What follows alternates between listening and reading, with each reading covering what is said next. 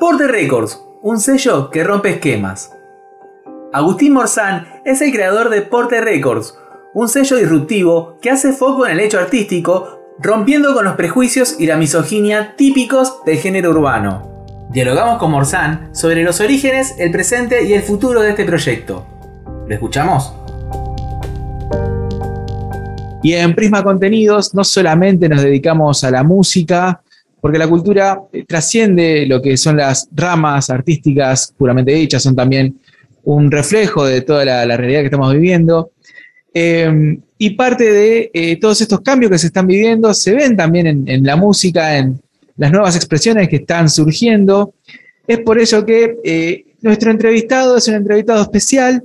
Em, estamos hablando nada más y nada menos que de Agustín Morzán. Él es director de Porte Records, un nuevo sello que viene a romper un poquito con algunas estructuras y prejuicios que quizás uno viene arrastrando de eh, etapas anteriores. Pero para hablarnos de eso, justamente está Agustín. ¿Cómo está Agustín? ¿Cómo andás? ¿Todo tranqui? Todo bien, yo, por suerte, acá. Viendo cómo, cómo vamos avanzando poco a poco con Portes, contento. Buenísimo. Bueno, em, empecemos por el principio. ¿Cómo surge Porte? Bueno, Porte surge primero desde la idea de generar todo un movimiento cultural y musical eh, por fuera de lo que son las grandes industrias, generar este circuito eh, cultural de forma independiente y por otro lado por una gran cultura musical que vengo arrastrando desde hace años que es la cultura del hip hop. Juntando un poco estas, estas dos eh, ramas fue que decidí armar todo, todo este sello que, bueno, venimos trabajando hace un tiempito ya con un par de personas que están participando y eh, decidí tipo, reunir a todas esas personas y arrancar este proyecto. Em, en la antesala de la nota, cuando hablaba con Selina Casi, una gran amiga ya de Prisma, eh, ella me decía, no, tenés que eh, entrevistar a Agus porque lo que está haciendo está rompiendo con los esquemas que tiene que ver más que nada, sobre todo con la parte estética.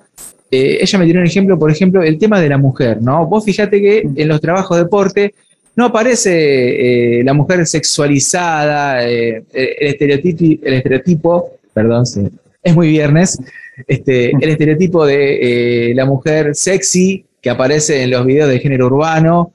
No, eh, él trabaja más con cuerpos reales y, esa es una de las primeras preguntas que, eh, me surge como disparador, ¿no?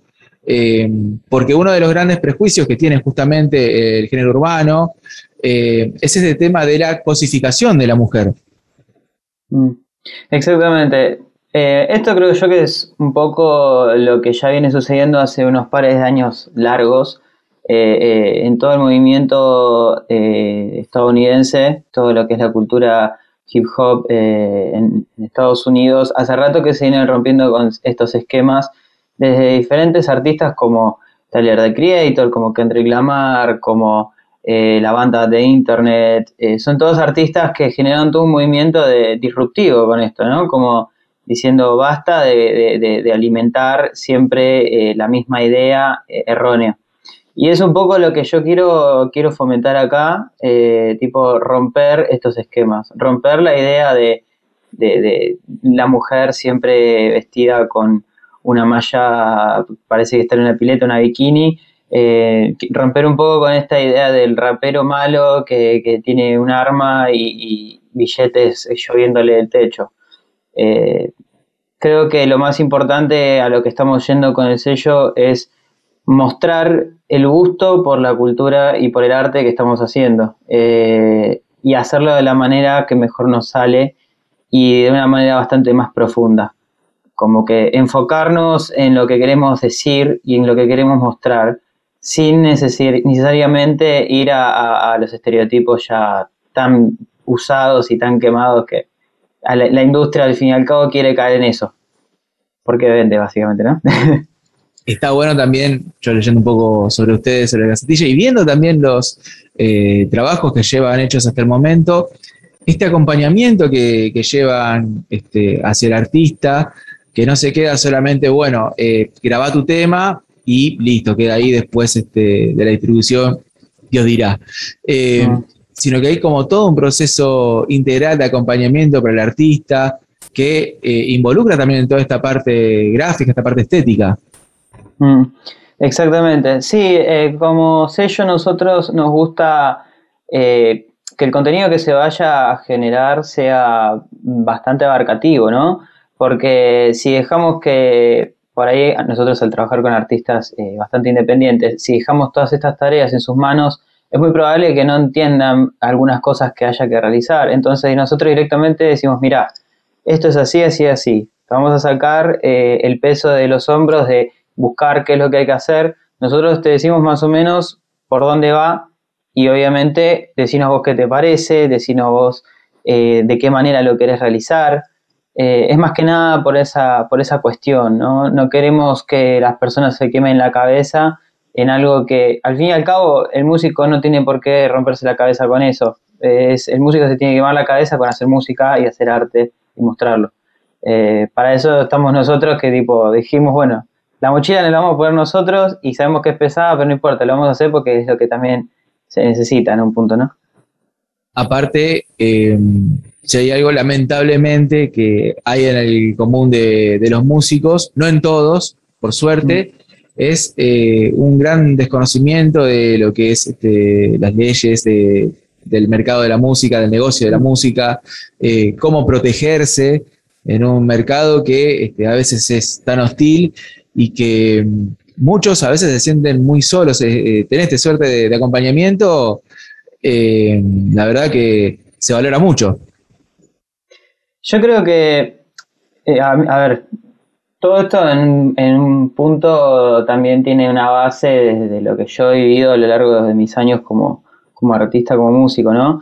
Eh, yo vengo haciendo música desde que tengo nueve años, que fue cuando ingresé a, estudiar, y todos estos años, hasta hoy en día, he pasado por tantas etapas y he pasado por tantos abusos, tanto por el trabajo como por el valor que le pone uno como artista que también en un tiro es como, bueno, no quiero que otras personas pasen por esto.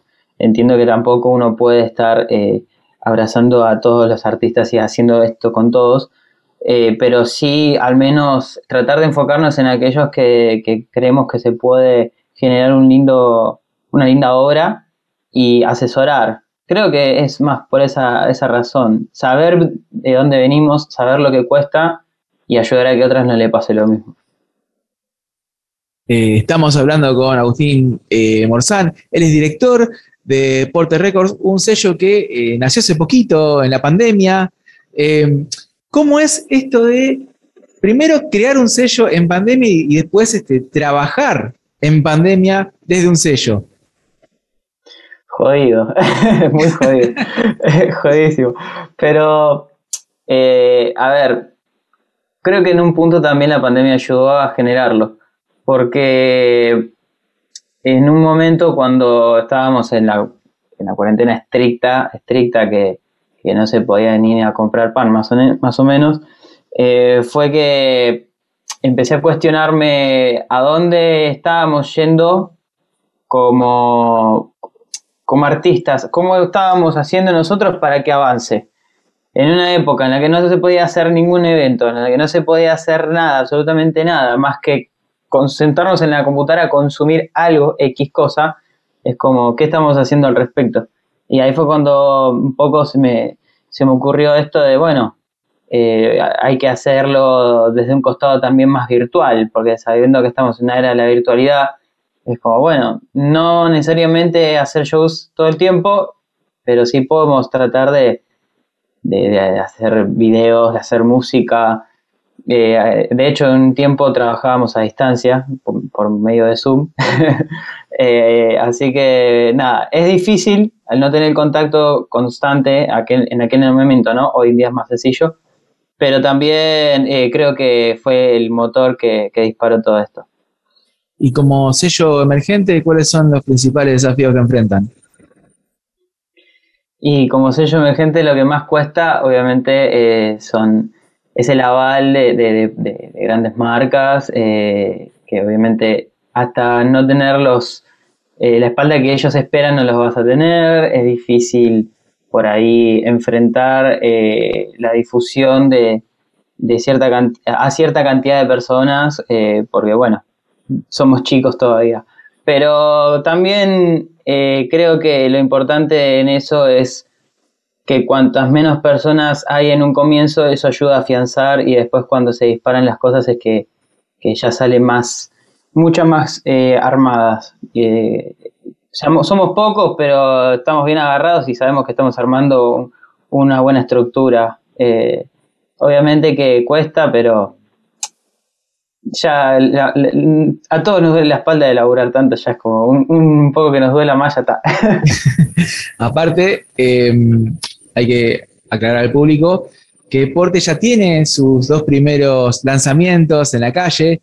Estamos hablando del primer single, que bueno, es, este, se llama Distante, es un muy buen laburo de, tanto del artista como también a, nivel eh, fílmico. Se nota ese cuidado de que hablamos este, al principio, tanto en lo estético como en lo musical. No es el típico tema chabacano, es una historia, si bien tiene cierta carga eh, de erotismo, de sensualidad, eh, tiene como cierta carga poética que eh, lo hace un laburo recuidado. Mm. Sí, por, el lado del artista, que bueno, que es una M, yo cuando, cuando charlé con él, que le, propuse toda, toda la idea de, bueno, primero le conté lo del sello, que le dije, mira, estamos armando esto y quiero que vos seas el primer artista en aparecer ya desde ahí hasta cuando le conté la idea del, clip, él siempre estuvo sumamente emocionado con todo, le, gustó y él siempre también se mostró desde ese costado, ¿no? No como el rapero malo, sino como, como un chabón que canta y que escribe de cosas a veces poéticas, a veces más directas y que fluye en eso. Eh, y creo que e-, Emilia, que fue eh, junto con Lío, que fueron quienes eh, dirigieron este videoclip, supieron entender mucho esa esencia y obviamente darle nuestra impronta de, romper estos esquemas, ¿no? Donde la mujer es quien latiría al hombre en, el, eh, en el erotismo y no es tanto esto de, del hombre reclamar a la mujer como un objeto. Y eso está, creo que nos gusta, estamos todos contentos con eso al menos. Aparte, nuevamente, eh, se rompe otro estereotipo más, que no es eh, la chica eh, tradicionalmente sexy, sino, sino que es este, una chica con un cuerpo normal, exacto. Sí, sí, sí. Ella directamente se, bueno, se dedica a eso y a, lucirse en, medios alternativos, que es Banner Sade, si a alguien le interesa. Eh, ella se dedica a esto, modela de, este tipo de, erotismo y directamente fue como charlar con ella eh, cuando dijimos, che, mira, queremos esto, eh, contanos un poco de qué se trata y ella nos enseñó bastante sobre estas sesiones en la realidad, cómo son, porque no, no teníamos ni idea. Y creo que fue todo una, fue una suerte encontrarnos con ella, porque dijimos, es una mina que sabe esto, es una mina que realmente lo hace y que es real. Al fin y al cabo es eso, es real. No, no estamos metiendo eh, a alguien que está por fuera de esto solamente por ver un cuerpo hegemónico, que eso ya, ya hay bastante eso. ¿Por qué seguir haciéndolo? Vamos a hacer algo un poquito más diferente, ¿no? Y hablando también de eh, los lanzamientos que tiene el sello, eh, hay una live session que recién escuché, está muy buena. Eh, Gracias. Pero como hecho artístico es muy interesante también. Es esto que vos decís, bueno, no tenemos el rapero malo, de esos hay 500, si querés buscarlo, este, te vas a encontrar 50, son todos iguales. Este, es un trabajo también desde la lírica muy interesante, a nivel letra, es muy bueno. Sí, pero, pero King es un, es un chabón que. Nada, es. Eh, creo que con tres palabras te arma una estructura y te, te, te hace imaginar cosas y al mismo tiempo te tira dos palabras más y te lo destruye. Eh, creo que es muy bueno en eso, eh, como chabón que lee mucho también, eh, siempre habla de, mucho de la lectura y creo que eso es lo que lo hace muy bueno con las palabras.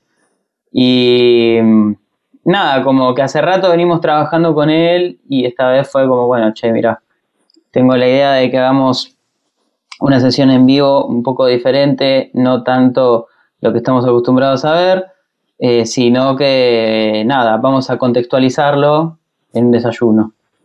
Y nada, a él le encantó. Eh, y bueno, creo que también supo adaptarse tanto por el costado musical como por el costado lírico en esto, eh, que quedó un lindo, un lindo resultado. Mientras miraba ese trabajo me, hizo acordar mucho a una sesión que vi de Raiden, el artista español, eh, tiene, tiene cosas de Raiden, ¿viste? Qué bueno.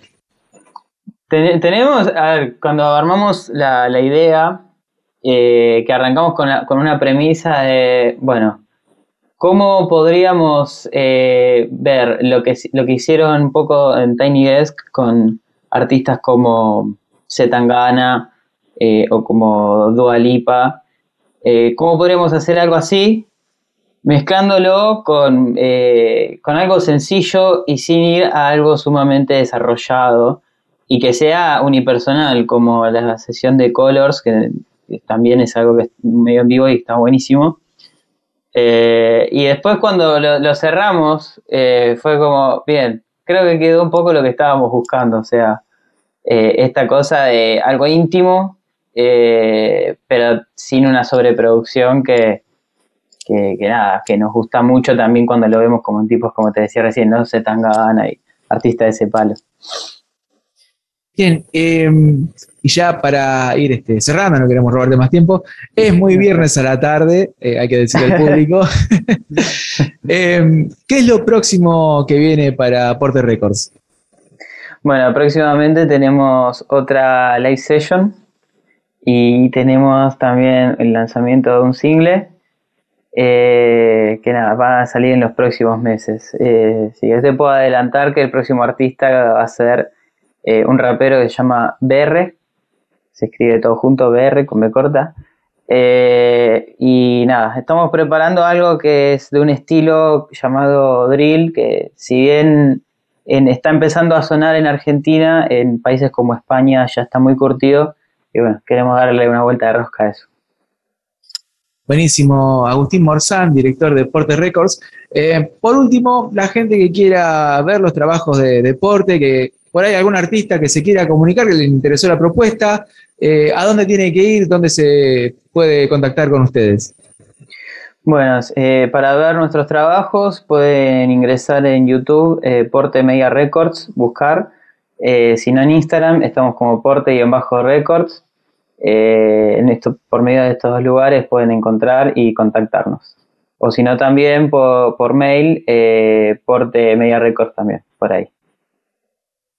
Buenísimo, Agustín. Desde ya, muchas gracias por estos momentos que le has brindado a Prisma Contenidos y no nos queda más que desearte, felicitarte por el trabajo que llevan hecho y desearte lo mejor para lo que venga. gracias a ustedes por hacerme parte de esto. Esto fue una producción periodística de Prisma Contenidos. Voz en off, reportaje y edición, Julián Retamoso. Prisma Contenidos 2021. Encontranos en las redes sociales como Prisma Contenidos, tanto en Facebook como en Instagram. Seguinos en Spotify y también en www.prismacontenidos.com.